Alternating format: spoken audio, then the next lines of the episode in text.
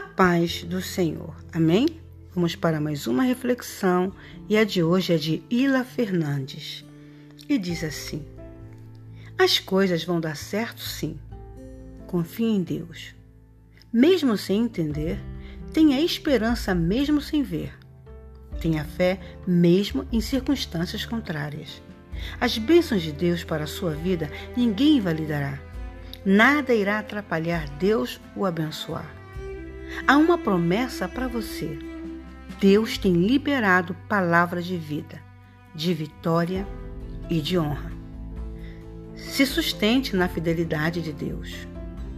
Não perca tempo reclamando das lutas, ganhe tempo adorando e agradecendo a Deus.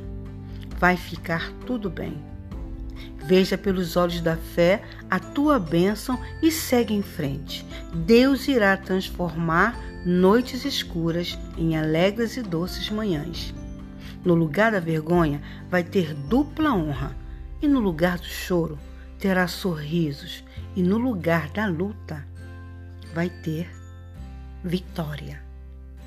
Ila Fernandes. E fiquem todos na paz do Senhor. Amém?